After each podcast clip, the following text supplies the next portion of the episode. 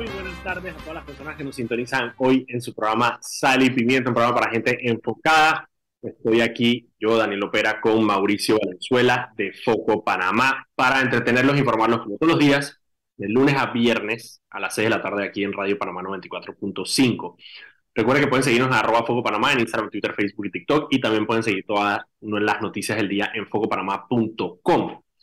Este programa se transmite en vivo por el canal de YouTube de Radio Panamá y queda guardado ahí en el canal de YouTube de Foco Panamá para que lo puedan escuchar cuando quieran y también se sube a Spotify para que lo puedan escuchar en materia, en modo de podcast.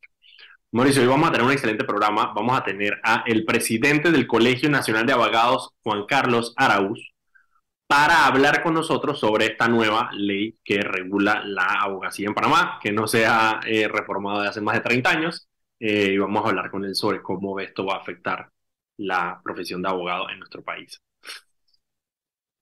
Aparte de eso, ¿cómo estás? Estoy con ansias de esta entrevista. Yo, yo sé que estás con ansias de esta entrevista. Mira, eh, como ya es medio costumbre en el programa, empiezo con el programa diciéndote que eh, la policía agarró 90 zapallos contaminados con droga. ¡Ah, lo vi, man! Lo vi. ¡Qué ponchera! ¡Qué ponchera! ¡Qué ponchera! Esas nuevas. Las cosas habían agarrado unas piñas. Ahora son zapallos que iban para Holanda. Estamos innovando. Holanda, porque obviamente a medida que crece eh, la, exportación de bienes agriculturales de Panamá, eh, el ingenio de las personas que están pinchando contenedores. Que honestamente, mira, hey, yo, la, la policía ha hecho grandes avances en el tema de incautación de droga, pero ¿quién está pinchando estos contenedores, hermano? O sea, han agarrado un pocotón de gente, han incautado un pocotón de droga y todos los días sale una noticia de que agarran en un puerto, del que la mayoría de los, de, puertos donde agarran esto es en el Atlántico, que están preñados con droga. Y claro, también la pregunta que me sale es, ¿cuántos no están agarrando? O sea, ¿cuántos de estos contenedores están saliendo? Recuerda que uno de los principales involucrados en eso, alias Jun, ya está prófugo. Junya está prófugo porque nuestro sistema de justicia es así. Un juez le dio calle, lo extraditaron de Dubái a Panamá y un juez le dio calle. Así es bueno, fue un cosio que si no fuera porque lo agarraron en un retén en Costa del Este. No, el man se entregó porque lo iban a pelar, acuérdate. El man acaban de matar a Tulip y el man dice, ah, mataron a Tulip, ahora vienen por mí. Y el man no sabía qué hacer y se fue y se tiró contra un retén y se entregó. Ni siquiera lo, le, el man estaba cagado de miedo porque lo iban a matar. Lo están persiguiendo. No, lo que está pasando con el tema de droga. Bueno, ayer también avaliaron un man ahí en calle 16 en Pueblo Nuevo. Y hoy agarraron y eh, robaron el Duit Center. Lo de robar el Duit Center la supe. Lo con policía ahí mismo. Con policía ahí mismo uno, el Duit Center que es enorme. O sea, también porque, bueno, no entienden, o sea, un chinito y va en una, una situación controlada, chiquita, pero el Duit Center es enorme el de 12 de octubre. Eh, y lo asaltaron. Yo no, recuerdo haber escuchado un caso similar, ¿sabes? De un, de un, de, un asalto a un, a, un, a un negocio tan grande. Sí, sí, se llevaron las cajas, las cajas enteras se llevaron. Una locura lo que está pasando. Mira, tengo una noticia internacional que me llamó la atención. Chile, nuestro, tu querido, tu querido casi presidente Boric, em, ha anunciado la posibilidad de, o bueno, que está en planes Em, abrir una embajada palestina en Chile. Em, obviamente con todo el debate que hay, la causa palestina, especialmente no sé si te diste cuenta, pero en este mundial em, hubo mucha conversación al respecto de la causa palestina, porque muchos fanáticos en los alrededores del estadio andaban con banderas palestinas por ahí para arriba y para abajo. Uno. Dos, la prensa israelí sufrió muchísimo, digamos, hay todos estos clips de ellos tratando de a la gente y cuando decían de que de dónde es, de que no, que Israeli TV, los manes de que no, gracias. recuerda que, recuerda que, que estaba en un país árabe, ¿no? entonces el, bloque, el bloque árabe es uno de los principales financistas de los, del gobierno palestino. Entonces me puse a ver, dije, ok, ¿por qué? Digo, aparte obviamente de la causa de, Palestina, eh, con la que yo estoy seguro que Boric se, se, identifica simplemente por su tendencia eh, política. Pero aparte entonces me puse a leer y yo también había recordado que había leído que eh, Chile tiene un club de fútbol palestino. Entonces me metí a ver el Club Deportivo Palestino y es un club eh, deportivo que se formó en el siglo pasado, en 1920, por un grupo de refugiados palestinos que había en Chile. Wow, interesante. Medio millón de descendientes de refugiados palestinos que hay en Chile. De nuevo, lo voy a decir de nuevo. Medio millón de personas. 500 mil, 500 mil personas. Personas. La ciudad de Panamá entera. Es una locura. Más o menos San Miguelito, quizá un poco, sí, más o menos como San Miguelito. Em, son eh, chilenos de origen palestino. Y entonces, claro, tienen un club de fútbol palestino, que fue el primer club, no sé si es el único, pero fue el primer club em, eh, por, que se hizo por parte de un grupo de, de, refugiados eh, a nivel profesional. Y el club palestino incluso ha llegado a, a, pelear en la Copa Libertadores, ya es toda una institución en Chile. Pero claro, me, me puse a ver que em, eh, Chile tiene, Chile tiene una, una eh, o sea, tiene una, ha tenido históricamente una presencia palestina muy fuerte y de personas, em, digamos, que han sido eh, mega reconocidas en, en, el país. Y no sabía. Digo, súper interesante. también pasa, en Argentina pasa a la inversa con israelíes. Claro. La, la comunidad israelí argentina es grande fuera de Israel siempre, siempre se buscan para estar juntitos. Sí, exacto. No se, no se hallan. No se hallan, estamos para incluso cruzan el océano, pero juntitos. Sí, sí, sí. Así que nada, esa, esa, esa de Chile me pareció súper interesante. Bueno, Boris eh, va a abrir una, una embajada en, en, Chile. ¿Mm? Y hablando justamente del, del tema israelí-palestino, mi recomendación del día es de la serie Fauda. No sé si tú la viste, muy buena. La estoy volviendo a ver. De... Yo me vi la primera temporada. Eh, Uy, mira la toda, épica. A, a, Miranda, a mi novia le encanta y a mi papá también la, la vieron y le, le, fascinó. Yo nunca, nunca la he visto completa. Eh, Hombre. Que es un, que es un, o sea, es la historia de un, de un, como de un grupo de, de un comando del, de un combate, de un comando del Shin Bet, de la inteligencia israelí. Exacto. Pero es súper interesante porque pone, no pone el tema, eh, el conflicto palestino no lo pone tan blanco y negro como usualmente lo ponen, ¿no? Pone unos matices de gris bien interesantes, ¿no? como es, como, probablemente es. Sí, pero, pero tú, a lo que me refiero es que cuando tú hablas en Latinoamérica o la gente es que ah, los israelíes, los israelíes. Es que uno la otra. Sí, más que todo, bueno, por eso te digo, yo creo que la causa palestina, ojo, la causa palestina yo creo que ha, agarrado, ha agarrado protagonismo, sobre todo, sobre todo en gente joven, quizá más en la izquierda, como que sí he visto como más prominencia de la causa. Pero no, no, no, incluso me atrevo a diferir completamente porque eh, cada vez que se condena en las Naciones Unidas la ocupación palestina, eh, es casi unánime la votación. Son dos o tres los únicos países de todo el mundo que, que o abstienen su voto o, votan en contra de... Pues, pero entonces digo, ya es un tema bastante global. Y, para mí no es un tema sectario, es un tema de, realidad. Pero bueno, ese, es para otro programa. Ese es para otro programa. De hecho, quería hacer varios programas sobre, sobre eso. Podríamos hacer uno sobre eso. El otro que quería hacer era un programa sobre antisemitismo. Eh, había ah, también. Había hablado con el, pero bueno, eso lo podemos dejar para la próxima semana. Quizá tengo que hablar con el, con el nuestro gran amigo Krasernik, el, el rabino. Más de lo máximo, me encanta ese rabino. Máximo. Mantiene una columna en mi diario, brother. O sea, en mi diario. Yo ni siquiera sabía que mi diario tenía columna hasta que leí la de Krasernik. Y yo dije, este está escribiendo donde debería escribir, allá, en mi diario.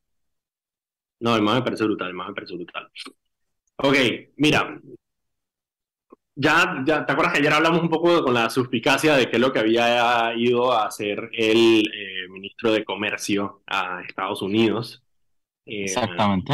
Hoy, hoy salió una reunión que tuvo con la secretaria de Comercio de Estados Unidos, Gina Raimondo, eh, para abordar diferentes temas de la agenda comercial. Así que digamos que esa es, esa es la excusa oficial por la cual Federico Alfaro está en, en, yo no me termino con ese cuento, ese ministro no falla para gusto. Yo, estoy contigo, yo estoy exactamente con la misma suspicacia, eh, que es eh, que, porque claro, en la reunión estuvo presente el embajador de Panamá en Estados Unidos, Ramón Martínez.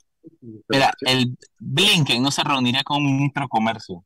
Si, no hubiese, si no hubiese una razón muy importante. en teoría, Blinken no se reunió con él. Blinken se reunió no solamente con Yanaina, en teoría. No, no, yo vi una foto, el man estaba Blinken. Ah, la reunión con Blinken. sí, casi, casi, casi seguro, pero vamos a ver, yo vi la foto oficial que también me parece Berlina, la tripía demasiado. Eh, pero, Es que esta ministra se ve chiquitita, man, se ve súper joven. Cuando te, te puso un así como Merlina, entonces es ver el póster de Merlina. Y aparte Blinken, que es un, que es un gringo todo que largo. Sí, pero Yanaina tampoco, digo, tampoco. ¿Cuántos años tiene Yanaina? Yanaina tiene 38, está joven. Sí, sí, pero se ve niña. De hecho, bueno, estoy tratando, estoy tratando, ya pedí una reunión con Yanaina, una entrevista con Yanaina Tejuan. Vamos a ver si nos atiende luego de su misión. La primera pregunta es que di tu nombre como es, porque yo me siento mal cada vez que, cada vez que digo el nombre de ella me siento mal, porque siento que lo dije mal. Tehuanei o Tehuanei, creo que es Tehuanei, pero no estoy seguro. Yo lo, yo lo digo como lo leo, pero estoy seguro que es mal, está mal, segurísimo. eh, no, yo creo, creo que es Tehuanei, man, estoy viendo las imágenes de los zapallos preñados de droga en, si tú agarras y preñas, ¿cuántos son? A ver, tú agarras y preñas un zapallo, un zapallo de buen tamaño, cae bastante droga. Pero yo me iría más como para las sandías. O sea, yo no sé si hay caso de sandías preñadas. Probablemente, probablemente, por eso te digo, ¿cuántos están, cuántos de esos contenedores hemos agarrado versus cuántos están saliendo? Yo recuerdo las piñas, porque las piñas chorreranas para acá abajo. Las piñas, las piñas también, obviamente. Pero las imágenes están ahí. Ah, ok. También, recuerdo las cajas de guineo. ¿Con droga? Sí, sí, hace un tiempo cajas de guineo. Ah, en Colombia, los cuentos más extraños de, de, exportación, yo lo he escuchado en Colombia de la gente tratando de sacar vainas por los aeropuertos, de todo, de todo, de todo, aguacates, vainas, todo, todo, todo, todo, todo, todo, todo, se puede. Sí, sí, los policías, los policías de migración de Colombia a veces los mandan más duros que están vivos porque o sea, eso, la han tratado de golear de todas las maneras y formas posibles. Mauricio, son las 6 y 14. Vámonos al cambio. Cuando regresemos, ya se va a conectar entonces Juan Carlos Arauz del Colegio Nacional de Abogados para hablar con él de esta nueva ley eh, de, eh, eh, que regula la, abogacía y pone algunas cosas bien interesantes. pone un examen, como un examen de barra de Estados Unidos, que es un examen profesional, entre otras cosas. Así que vamos a hablar con él para ver cómo va a afectar esto. Vamos al cambio. No, yo quiero, yo, yo no me atrevo a decir examen de barra hasta que sepa qué va en ese examen, porque leí la ley y no parece ser un examen de barra. Así vamos, a hablar con, exacto, vamos a hablar con Juan Carlos Araúz para ver si él lo logra responder. Vámonos al cambio y regresamos.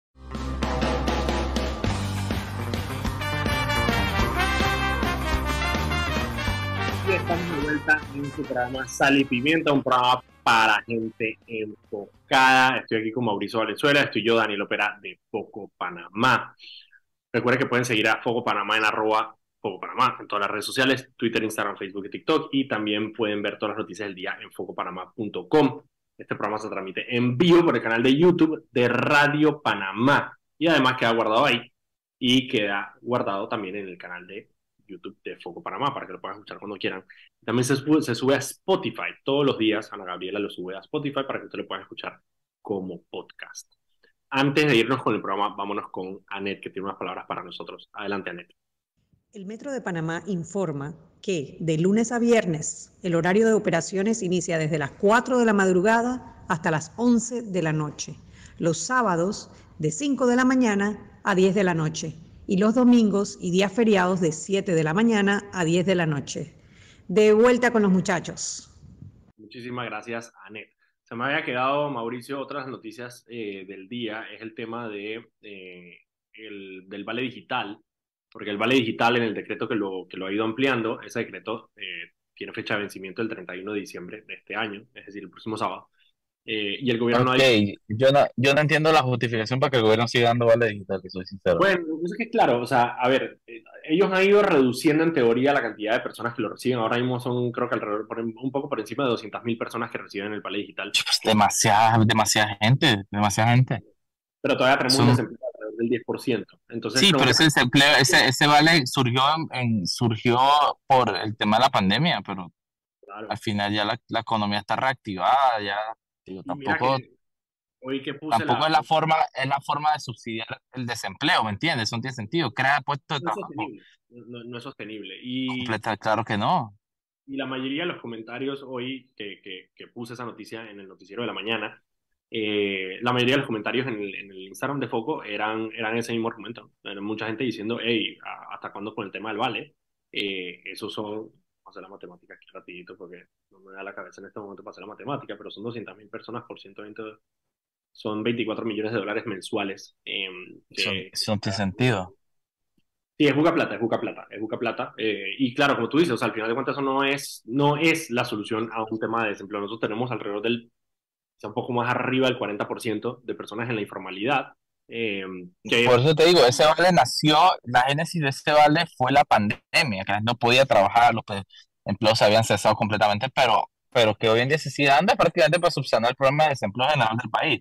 Total. Que si bien una, una parte puede venir por la pandemia en algún momento, pero yo creo que ya se ha ido bastante tiempo también ya para buscar soluciones, ¿no? Eso, es, subsidiar el desempleo y eso no tiene sentido ahorita mismo. Es una situación no sostenible. O sea, recuerda que el gobierno tomó varias medidas, entre ellas, eh, digamos de una manera, condicionarlo a que las personas eh, estuvieran eh, tomando un curso de INADE para capacitación, lo cual me parece positivo. Pero yo no sé si se le ha dado seguimiento, por ejemplo, a, eso, a esas personas. Es decir, cool, lo pusiste como requisito que las personas tuvieran su curso de INADE ¿cuántas de esas personas tú has entonces trasladado a, em, a, la, vida laboral del país? Eh, y de nuevo, como en este país no, no, tenemos información de absolutamente nada, no sabemos. No sabemos cuántas de esas personas eh, están activamente buscando trabajo, cuántas de estas personas, eh, cuál es la situación de estas personas. ¿no? Entonces yo creo que eso es parte de, los, de las incógnitas que hay por la falta de información que hay en nuestro país. La otra cosa que les iba a recomendar rapidito, antes de irnos con el, con el entrevistado, es que hoy el, Felipe Chandi, gran amigo, de, acá del programa, sacó una columna que se llama El Manifiesto Futurista. Y el Manifiesto Futurista está en la prensa, lo pueden leer en la sección de Economía eh, de la prensa. Y es una columna que va a tener cada cierto tiempo eh, para hablar de poner ciertas ideas sobre cómo podría construirse un futuro eh, en, en, Panamá. Y digo, Felipe tiene como una, como una, una, pelea en contra, digamos, de, la, de lo que él llama los, los, dinosaurios que no dejan que, que, que, Panamá crezca a nivel de mercado. Eh, se las recomiendo, voy a tratar de tener a, Felipe la próxima semana aquí en el programa para que nos hable un poco de, de esta columna que se ve súper pretty. El hecho de poner como que ideas, como que ideas medio, medio no, no necesariamente controversiales, pero como sabes, dándonos una dosis de realidad, como que el mundo está moviéndose para este lado, cuando aquí vamos a movernos hacia esos lados. Ah, en todo sentido, no solo en el económico, en el social, en todo, estamos atrasados. Mientras el mundo va por un lado, nosotros estamos yendo para abajo. Pues. Estamos yendo para otro lado. Ok, Juan Carlos Araúz, eh, presidente del Colegio Nacional de Abogados, está con nosotros a esta hora. ¿Cómo estás, Juan Carlos? Muchas gracias, Daniel, por la invitación y un saludo a todos los que nos escuchan y a Mauricio. Gracias. Hola, ¿qué tal? Juan Carlos, mira, eh, obviamente te invitamos porque eh, hay una nueva ley que regula la abogacía en Panamá y yo quisiera agarrarla como, como parte por parte porque tengo varias incógnitas sobre, sobre, sobre, lo que ha salido y, lo que dice la ley. Yo honestamente digo, la leí, hubo partes que no entendí y por eso precisamente para eso eh, estás tú aquí. Lo primero, y yo creo que la parte más que quizás ha generado más, más, más ruido al respecto es el tema del examen. Actualmente eh, los abogados tienen que pasar un examen eh, ético eh, para poder recibir la idoneidad. Sin embargo, la ley habla de un examen profesional. ¿Qué significaría eso? Sí, en, realidad, hoy día ni siquiera podríamos definir lo que es un examen, porque es, es, exacto, es una, es una prueba en relación a un curso que se, se, se practica en dos semanas, es decir, no es algo con profundidad, pero que con el paso del tiempo, voy a contar un antecedente del, examen. Cuando eh, se dio el Pacto de Estado por la Justicia en el año 2005, entre las recomendaciones que hubo en aquel momento, eh, se referían a todos los actores de la justicia que debíamos tener algún tipo de contribución a mejoramiento.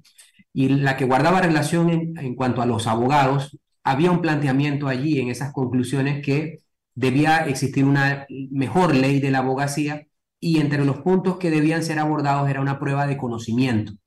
Es decir, desde el año 2005 eso era un tema allí como, como muy difícil, se, intentó por varias administraciones y siempre trajo hostilidades y, confrontaciones. Eh, poco a poco eh, el tiempo permite ir poniendo cada cosa en contexto y cuando se llega a la conclusión en esta nueva etapa que presentamos la iniciativa, eh, hubo también algún tipo de, fricción, pero las propias universidades llegaron al entendimiento que no había manera de evitar este tema. Había, coincidencias, por ejemplo, el tiempo que se vivió de pandemia, las propias universidades no estaban preparadas para abordar el proceso de formación, por lo que estábamos como en el momento exacto en el que todos podíamos reconocer que había un defecto y había que echar para adelante en una vía. Esa, esa... este, este, examen, este examen eh, Juan Carlos, vendría siendo como el equivalente a un examen, al examen de barra Estados Unidos o algo mucho más leve. Sí, sí, no, eh, yo eh, creería que va a ser similar. la Corte en este momento tiene una experiencia importante con el tema de los concursos en la carrera judicial, por lo que yo creo que la, la Corte hoy día tiene una experiencia en, en evaluaciones de un nivel superior, porque estamos hablando de cargos de magistrado, de, de jueces, por lo que para los estudiantes de licenciatura es posible que eh, vayan a, enfrentar un examen eh, bien hecho, es decir, que busque a lo mejor las competencias que desde el punto de vista o la mirada de la justicia, eh, esto lo que quiere es garantizar competencia para que el ciudadano tenga acceso a la justicia, es decir, el abogado como herramienta de acceso para mínimos en torno a distintos trámites que, que se vea en la justicia, lo agrario, lo civil, lo penal, lo de familia, eh, lo marítimo. Es decir, hay un universo tan amplio que, que, que obviamente habrá que focalizar. Por eso la ley habla de un temario.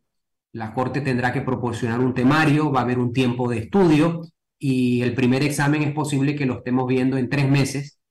Yo creo que... Pero, pero mira, mira, por ejemplo, es que yo leyendo el propio artículo de la ley que, que menciona el tema del examen, habla de aprobar el examen profesional de acceso al ejercicio de la abogacía basado principalmente en conocimiento ético y prácticos de la profesión.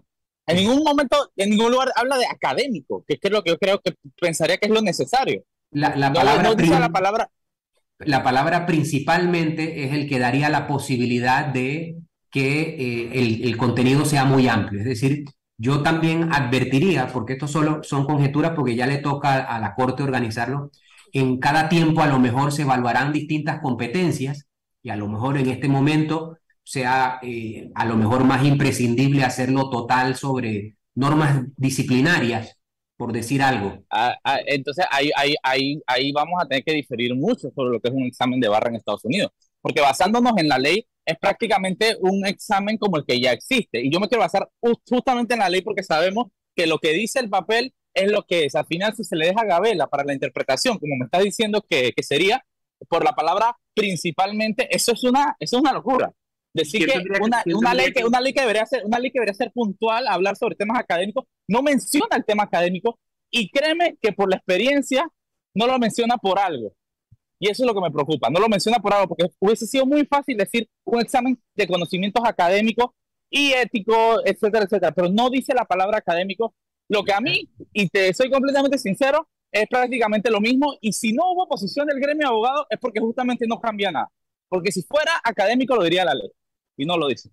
No, Eso es preocupante. Lo, que, lo que, el, el, debate es de la palabra académico. Inclusive las universidades tenían cierta resistencia con la palabra académico, porque implicaba eh, buscar el, tema teórico de, de, la formación del derecho.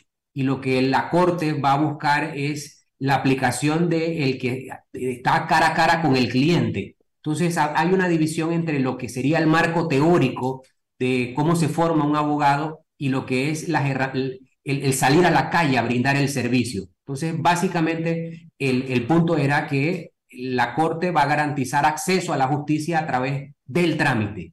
El, tema académico debe ser eh, monopolio de las universidades porque es la teoría. Entonces, dejemos de decir que es similar a un examen de barra porque no lo es similar a un examen de barra que es académico principalmente. Es un examen de principios éticos y de tramitología, podría ser, cosa que ya hay un examen de principios éticos. A mí, a mí principalmente me preocupa mucho porque cada vez se ve más y, nos ha tocado a nosotros en foco reportar de todo, desde abogados que meten eh, el caso de, de Rogelio Cruz que, que está metiéndole a un homicida secuestrador en un teléfono celular, tenemos abogados que vemos todos los días en los, en los juicios de corrupción, abogados que están ahí para dilatar, literalmente. Entonces, yo, yo no veo que cambia y me, y me preocupa porque se quiere vender la idea de que es algo, un cambio relevante cuando yo no veo un cambio relevante plasmado en esta ley.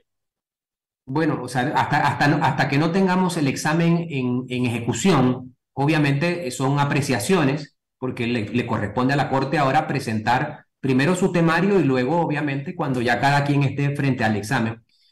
Este tema de la, del, de la historia o los antecedentes de los abogados y su impacto en la sociedad, claro que es un tema siempre controvertido y justamente la iniciativa nace del gremio como acto de contrición y de responsabilidad de ser nosotros quien decimos, oye, también hay que contribuir a mejorar y, el, el, punto es que de una manera directa eh, aplicar esto mediante una ley, sabiendo todos los antecedentes conflictivos que ha tenido, eh, va a traer una cultura de diferenciar y de poder aportar en el momento. Y por eso desde el colegio nosotros eh, confiaríamos, obviamente hay que ver lo que va a hacer la sala cuarta en su momento, pero que el examen va a traer un cambio de cultura. Inicial obviamente es una parte, porque cuando usted tiene 38 años de no hacer nada en materia de avance en, en una profesión, obviamente hay mucho que hacer. Sin embargo, es un inicio y así nosotros lo, lo, hemos repetido y lo hemos dicho de que es, debe verse como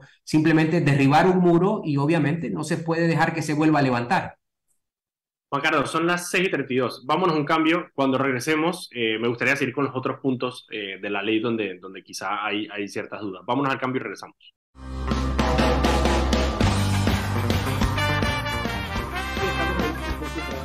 Sal y Pimiento, un programa para gente enfocada. Estoy aquí, yo, Daniel Opera, con Mauricio Valenzuela de Foco Panamá. Recuerden que pueden seguirnos en arroba Foco Panamá en Instagram, Twitter, Facebook y TikTok. Y también pueden seguir todas las noticias del día en focopanamá.com. Antes de irnos con eh, el invitado y la entrevista que estamos teniendo con Juan Carlos Araúz, presidente del Colegio Nacional de Abogados, vámonos con Anet, que tiene unas palabras para nosotros. Adelante, Anet. Paso a paso se construyen los cimientos de la línea 3 una obra que cambiará la manera de transportarse de más de 500.000 residentes de la provincia de Panamá Oeste. Metro de Panamá, elevando tu tren de vida. De vuelta con ustedes, muchachos. Muchísimas gracias, Anet. Ok, Juan Carlos, ya quedó claro de alguna manera que, bueno, el examen al final no vamos a saber exactamente qué va a ser hasta que la Corte no, no, no saque eh, lo que va a ser el examen, pero queda bastante claro que va a ser en función de lo que la Corte determine que de alguna manera los ayuda a ellos para poder usar a los abogados como auxiliares de la justicia, o sea que también, digo, eh, estoy de acuerdo con Mauricio, o sea, al final no, no puede que no sea ni un examen de, conocimientos que nos pueda garantizar que los abogados tengan los conocimientos necesarios, sino que va a ser simplemente en función de lo que la Corte estime que los abogados necesitan saber para poder, digamos, tramitar mejor, eh, ya sea con la Corte o ya sea en, en otras penas. La otra parte... Ni siquiera yo me atrevería. ahí, dice ahí, dice ético y. Estamos, a, en merced de la sala cuarta. Eh, la otra cosa que no me quedó claro de, del comunicado de la ley es el tema de los agentes residentes. Sabemos que ha habido noticias en los últimos días sobre, algunos lo han catalogado como una estampida de abogados saliendo de las sociedades anónimas como agentes residentes, precisamente por las exigencias eh, que ha tomado eh, el gobierno sobre la información necesaria que tiene que tener un abogado sobre su cliente, cosa que obviamente acaba con eh, un modelo que honestamente, y, nosotros lo hemos dicho aquí en el programa, ya estaba completamente obsoleto y es la razón por la cual estamos en tantas firmas, en tantas listas, que es que se vendían sociedades anónimas eh, para ser usadas como se quisiera. Esta ley cambia un poco ese tema de la gente residente. ¿En qué lo cambia? no, yo creo que allí hubo una confusión con, con, con cómo se comprendió esa línea porque en realidad la ley lo que hace referencia es que el ejercicio de la profesión solo puede ser, que se prohíbe que se ejerza por sociedades anónimas. Entonces guardaba relación era con una prohibición a ejercer la abogacía a través de una sociedad anónima. Porque en realidad... ¿A qué se refiere eso? Porque honestamente no, no lo entiendo muy bien. Lo, lo, que, lo que pasa es que las sociedades anónimas permiten hacer actividades comerciales y hay una separación de responsabilidades. Una cosa la sociedad, otra el ser humano que es presidente, secretario, tesorero o accionista.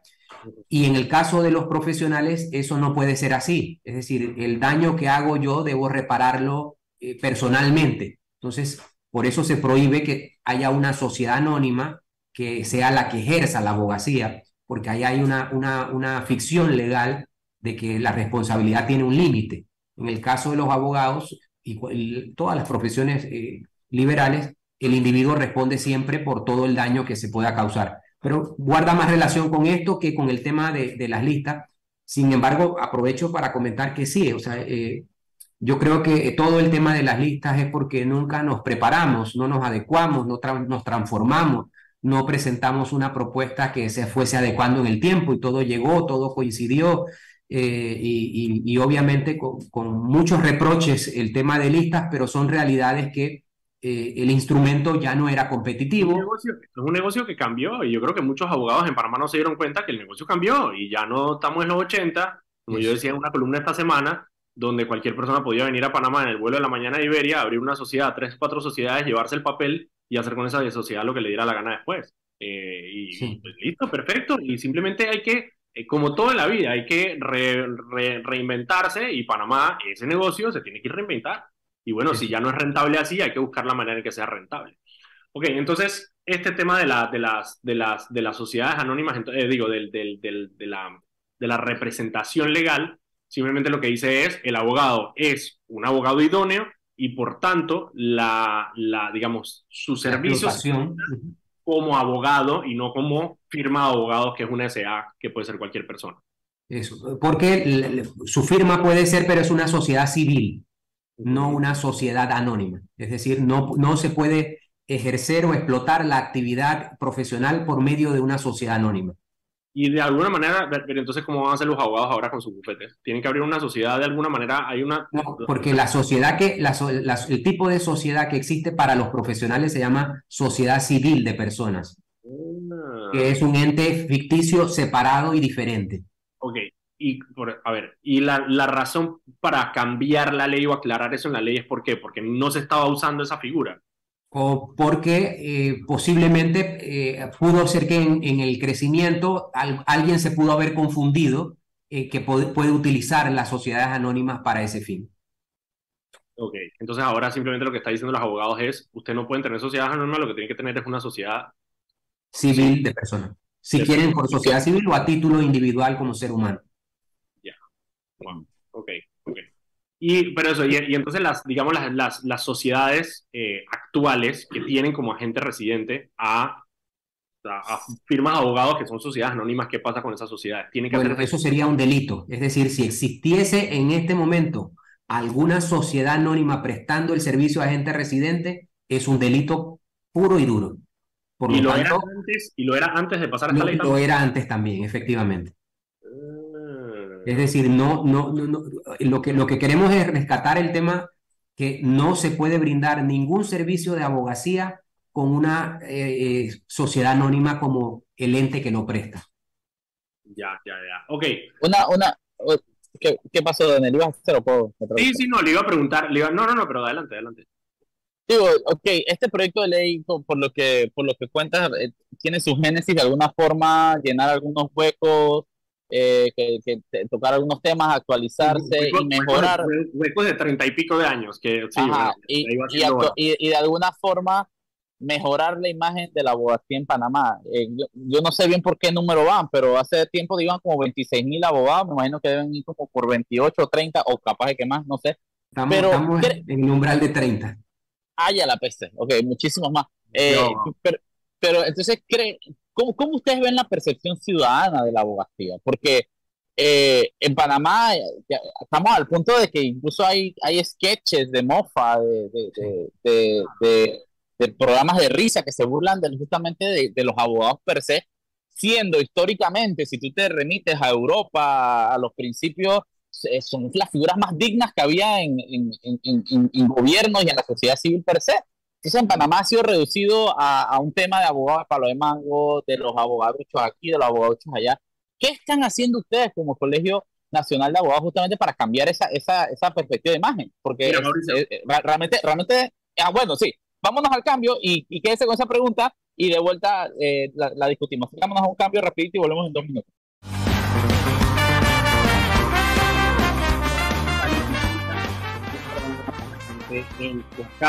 Estoy aquí eh, con Mauricio Valenzuela y yo, Daniel Opera de Foco Panamá. Recuerden que pueden seguirnos en arroba Foco Panamá en Instagram, Twitter, Facebook y TikTok y también pueden seguir todas las noticias del día en focopanamá.com. Antes de irnos con eh, el resto de nuestra entrevista con Juan Carlos Arauz, presidente del Colegio Nacional de Abogados, vámonos con Anet, que tiene unas palabras para nosotros. Adelante, Anet. Recuerda que en el Metro de Panamá, por la seguridad de todos, es importante esperar el tren detrás de la línea amarilla. Viaja seguro, cumple las normas. Seguimos, muchachos. Muchísimas gracias, Anet.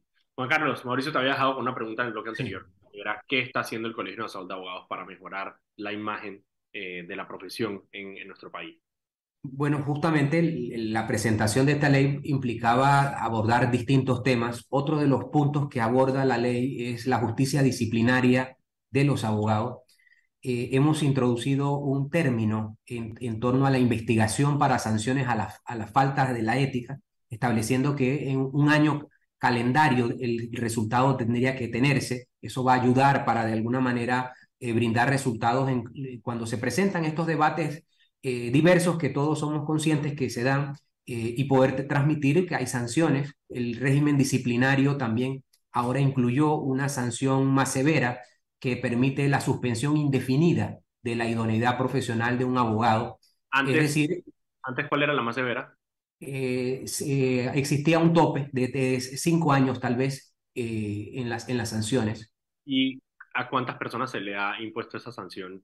Muchas, muchas. Y aprovecharía para decir, el sistema disciplinario, si lo comparamos con jueces, fiscales, eh, y sería el, el, de mayor publicidad, porque cada, mensualmente ustedes podrían inclusive mirar los murales de la Corte Suprema de Justicia y en Gaceta Oficial, se publica el abogado sancionado. En todos los tribunales se publica el nombre del abogado sancionado, la falta, eh, y es el único sistema disciplinario que se publica, porque nosotros nunca sabemos cuándo se sanciona un juez o cuando se sanciona un fiscal. Por lo tanto, el régimen disciplinario de los abogados es bastante efectivo en torno a, dar a conocer a la sociedad que hay un abogado suspendido o un abogado amonestado. ¿Y esos regímenes incluyen también personas que no son agremiadas? Sí, e, efectivamente. El, la competencia que la ley ha otorgado, indistintamente sean agremiados o no del Colegio de Abogados, otorgó el monopolio de la justicia disciplinaria al Tribunal de Honor del Colegio Nacional de Abogados. ¿Quiénes conforman ese Tribunal de Honor actualmente? Eh, los nombres de, de, los individuos. Ajá. Eh, eh, Jorge Gantes, Marta López de Martín, Antonio Loaiza, eh, ese apellido da miedo cuando está la abogado. son, los tres principales y hay tres suplentes que... que... Eh, Juan Carlos, pero es que es un poco disonante escucharte comentar esto cuando hace algunos meses, por ejemplo, el Colegio de Abogados, presidido por ti y, tú mismo como persona estabas reunido con Ricardo Martinelli hablando de persecución judicial. Entonces, ¿cómo, ¿cómo tú me hablas de mejorar la profesión cuando tú tienes a un tipo que es lavador de dinero según sus propios hijos, por todo su, gabinete ha sido condenado en múltiples instancias y en diferentes casos, incluso de, de especulado de corrupción, etcétera, te sientas con esos abogados que son especialistas en dilatar, que han salido hablando de que su estrategia es dilatar el proceso y estás tú como presidente del colegio de abogados sentado con ellos hablando de persecución eh, eh, judicial y que entonces ellos mismos se montan en tus declaraciones, eso, eso para mí, es, eso para mí es, es, como vivir en el país, no sé en qué, en qué realidad estoy viendo, porque me estás aquí hablando de mejorar la profesión y a la vez, hace a, a, a escasos meses estabas reunido con un tipo que todo el mundo, incluso sus propios hijos, lo señalan de lavador de dinero, el Colegio Nacional de Abogados. Entonces, ¿cómo vas a mejorar la imagen de algo que tú mismo estás literalmente trapeando eh, con, con, tu actuar? Eso es lo que no me, no, no, me, no me termina de, cuadrar. El planteamiento me, me, permite reflexionar y transmitirte cómo, cómo funciona. Lo que ocurre es que el, el, tema de la justicia disciplinaria de los abogados es un tema tasado, es decir, existe un código de ética que contempla las conductas que se consideran son sancionables. Entonces, siempre ha existido y es un tema eh, genérico. Y eso de, la, eso de lavar dinero no lo sanciona, entonces. Eso de que, tranquilo. El, el, el, tema siempre es la sociedad, y, y, y, luego te voy a comentar algo sobre el antecedente histórico de la mala reputación de los abogados y en sociedad. Pero, pero respóndeme algo puntual. ¿En qué, ¿En qué momento pensaste que era buena idea reunirte con un tipo que sus hijos, ministros y todo el mundo se llama como lavador de dinero? ¿Cómo fue la, la cadena de pensamiento para decir que tú sabes que yo, presidente de la institución más importante de abogacía del país, voy a reunirme con un expresidente el cual sus hijos están condenados por haber lavado dinero para él, en cual ministros están condenados por corrupción, etc. ¿En qué momento se fue, dije, buena idea? Cuéntame un poquito porque sí me intriga, me intriga.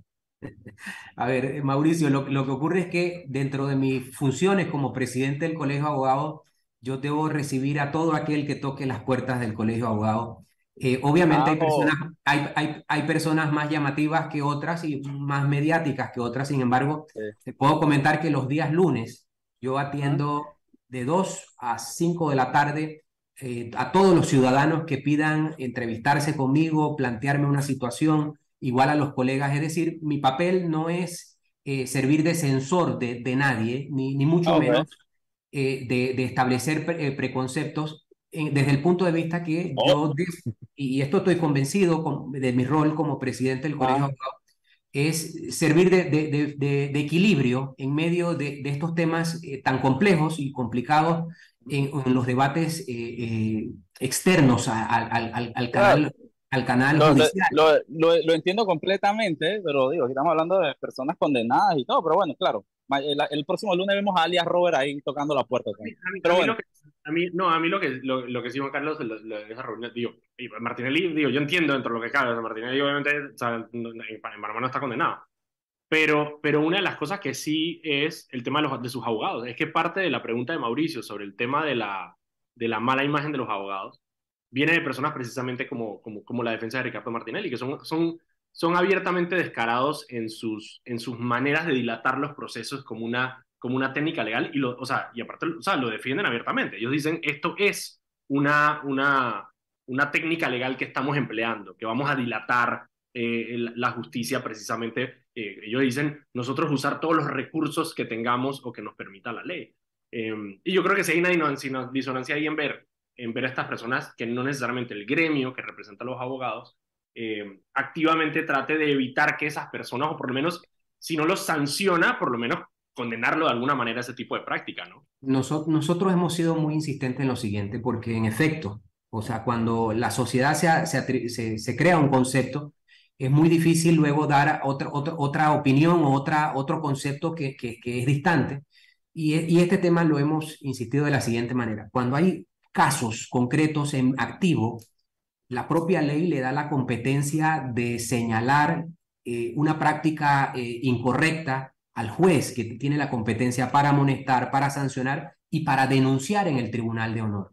Pero nosotros nunca hemos tenido el contrapeso de que en estos debates públicos eh, llega la denuncia para el régimen disciplinario o en la sentencia llega el, el apartado que se indica el abogado Juan Carlos Araúz en el día tal, en la sesión tal, se comportó de una forma tal. Espérate, pero los jueces sí lo hacen, Juan Carlos, incluso, ah, incluso los multas. Pero yo, me, yo, me voy a, yo me voy a otro caso, ya que, ya que no, no estamos hablando de debates públicos, aquí estamos hablando de que el colegio emitió una resolución e incluso condecoró en su momento al abogado Rogelio Cruz, un abogado que fue agarrado infraganti, eh, poniéndole, eh, tratando de ingresar un celular a, un homicida de ocho o no, cinco, cinco jóvenes panameños en la chorrera, los secuestró, torturó y enterró vivo. Y vimos a este tipo tratando de ponerle un celular, ingresar otras cosas, quién sabe qué más ya había pasado, infragante en una cámara, y ustedes fueron y lo reconocieron. No me jodas, Juan Carlos, el colegio de abogados reconociendo a un tipo que, que está cometiendo esos delitos. Eso es una burla, Juan Carlos, aquí en la China.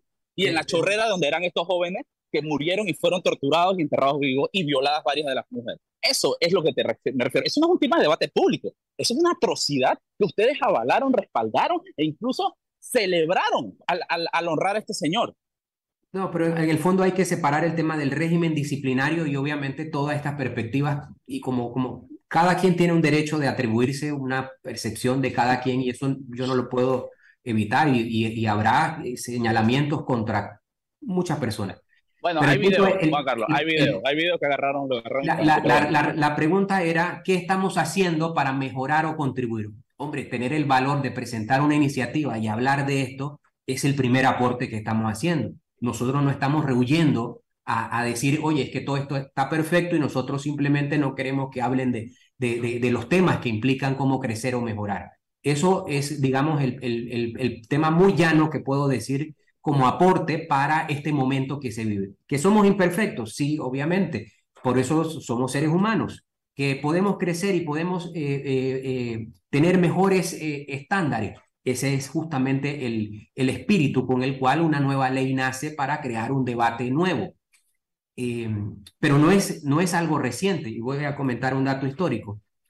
Bajo Núñez de Balboa, cuando se estableció en la zona de Darién, que se conocía como Acla, envió una carta al, rey de España, en donde le decía que prohibiera la entrada de los abogados al reino de tierra firme, que era aquí en Panamá, eh, porque los abogados tenían la fama de generar pleitos, traer desasosiego a las comunidades, y el rey luego le acepta la petición a Vasco Núñez de Balboa y prohíbe la entrada de los abogados eh, durante cuatro años.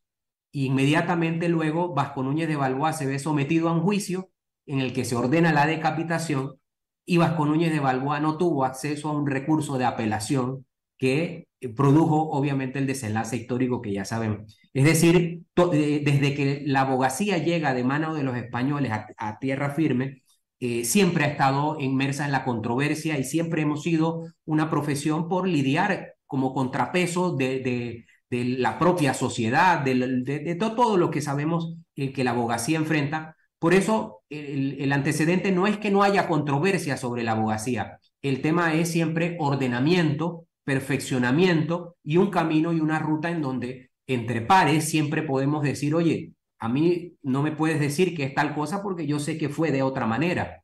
Es decir, ese mecanismo de justicia disciplinaria entre pares es el que permite tener una reflexión más serena y obviamente llegar a sanciones, por, lo que les manifiesto. Hay sanciones hay cientos de abogados sancionados, es un mecanismo que opera permanentemente y ahí están, eh, como muestra de que la abogacía igual se, se, se, reflexiona a lo interno. Muchísimas gracias, Juan Carlos, por acompañarnos y aclarar un poco el tema de esta, de esta, de esta nueva eh, ley. Seguro te tendremos cuando ya tengamos una, más que todo el tema del examen por parte de la sala cuarta para, para analizarlo y ver si entonces logramos mejorar o, o fue un avance eh, no tan significativo, eh, obviamente para mejorar la profesión. Yo creo que parte de lo que, de lo que, de lo que queríamos transmitir nosotros con esta entrevista también, eh, con las preguntas que te hicimos, es, hombre, que yo creo que la gente espera un poco más del Colegio Nacional de Abogados, que es precisamente cuando pasan estas situaciones, el tema de, dilatación de los procesos, no solamente un tema de, de disciplina y de la imagen del abogado, sino que estamos jugando con la justicia eh, de, muchísimos, eh, de muchísimas personas y personas que esperan justicia en nuestro país. Muchísimas gracias Juan Carlos por acompañarnos en esta entrevista. Nosotros mañana no tendremos programa y el lunes es feriado, así que nosotros nos vemos el martes a las 6 de la tarde aquí en Radio Panamá. Muchas gracias.